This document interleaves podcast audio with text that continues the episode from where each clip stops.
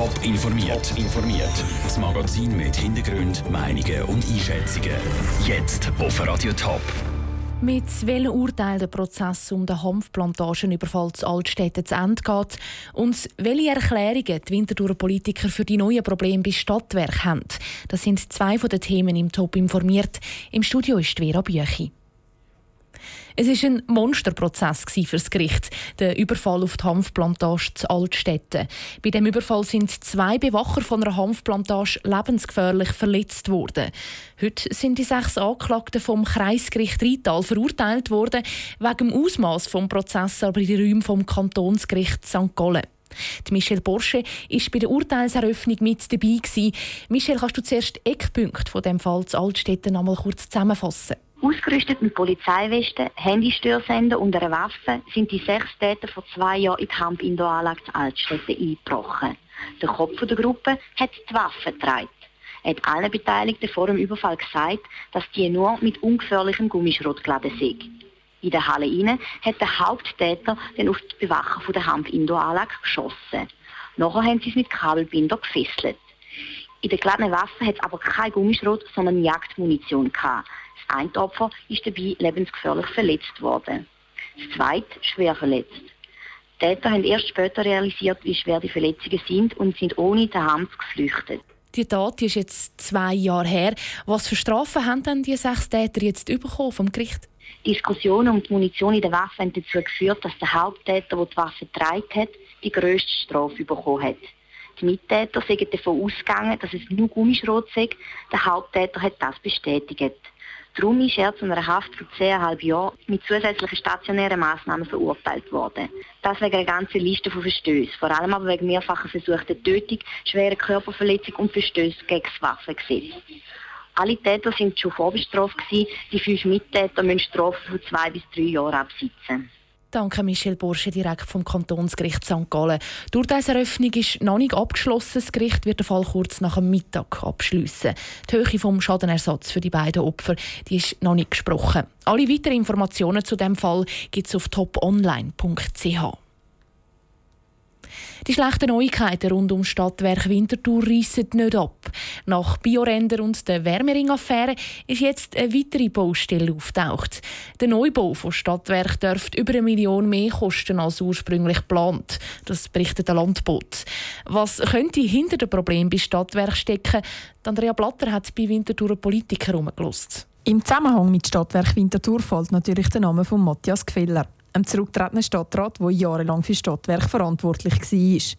Den Fehler aber nur dort suchen, sei nicht richtig, findet Freddy Künzler von der SP Winterthur. Der Matthias Gfeller sei zwar der verantwortlich gewesen, aber ich glaube, das Problem liegt tiefer. Es ist aus meiner Sicht einfach so ein eine grundsätzliche Haltung. Der Gebührenzahler zahlt sie dann schon, es ist ja gleich, was es kostet. Grundsätzlich ist es nicht so, dass die Stadt wirklich einen schlechten Job macht. Aber jedes Mal, wenn irgendein so ein Vorfall passiert, dann sinkt das Image von der Stadtwerk und das dunkelt mir auch schade. Es sei eher ein Problem, das bei Stadtwerk falsch läuft, findet er. Auch Dieter Klein von der FDP Winterthur wird die Schuld nicht unbedingt bei Matthias Gfeller suchen. Natürlich gibt es Verantwortlichkeiten, wenn ein so Projekt schief läuft. Aber es ist wirklich die Frage von der Gesamtunternehmenskultur, die da offensichtlich schief läuft. Nur schon, dass man nicht informiert. Und von dem her gesehen ist die Zeit, dass das Departement jetzt wirklich definitiv in neue Hände kommt und dann auch kann geführt werden Nachfolge von Matthias Gfeller im Stadtrat wird der Sonntag im zweiten Wahlgang gewählt.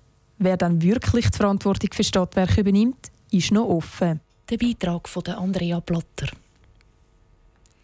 In der Schweiz stirbt durchschnittlich alle drei Wochen eine Frau an häuslicher Gewalt. Das hat die neueste Kriminalstatistik vom Bund Anfang Woche gezeigt. Im letzten Jahr sind 19 Menschen gestorben im Zusammenhang mit Gewalt daheim. Die Kantonspolizei Zürich arbeitet schon lange intensiv daran, diese Fälle zu verhindern. Jetzt hat sie Bilanz gezogen. Der Noah Schäfer war dabei.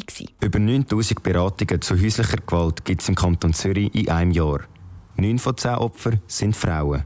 Es sollen aber nicht Opfer müssen weg von daheim, sondern es heisst, wer schlägt, der geht. Der Christian Schwarzenegger, Leiter vom Kriminologischen Institut der Universität Zürich, erklärt, was das heisst. Im Moment äh, sieht man mit dem Polizeigesetz vor, dass man sofort interveniert und dass man äh, Gewaltschutzmaßnahmen kann anordnen kann. Und da hat er gesehen, das ist also in äh, einem Fünftel der Fälle wird das angeordnet. Das heißt also, der Täter der muss den Schlüssel abgeben, der wird weggewiesen von der Wohnung. Vor zehn Jahren hat die Kantonspolizei Zürich ihr neues Programm gegen die häusliche Gewalt eingeführt. Und obwohl es eben immer noch viele Fälle gibt, ist die Polizei zufrieden mit der Kampagne, sagt Reinhard Brunner, Leiter der Präventionsabteilung der Kantonspolizei Zürich. Ich glaube, wir haben insgesamt die Sensibilität sowohl bei den Behörden für das Thema auch können schärfen, aber auch bei der Bevölkerung, dass wir tatsächlich von einem verbesserten, gesteigerten Anzeigeverhalten ausgehen von betroffenen Personen. Und was nach unserer Einschätzung maßgeblich besser geworden ist, ist auch der Verbund den Behörden, den Stellen, die in diesem Thema arbeiten. Dazu ist es so, dass sich immer mehr Opfer getrauen, sich bei der Polizei zu melden. Und eine Studie zeigt auch, die Arbeit der Polizei kommt bei den Opfern gut an. Vor allem das Verständnis und Professionalität wird von den Opfern gelobt. Der Beitrag von Noah Schäfer.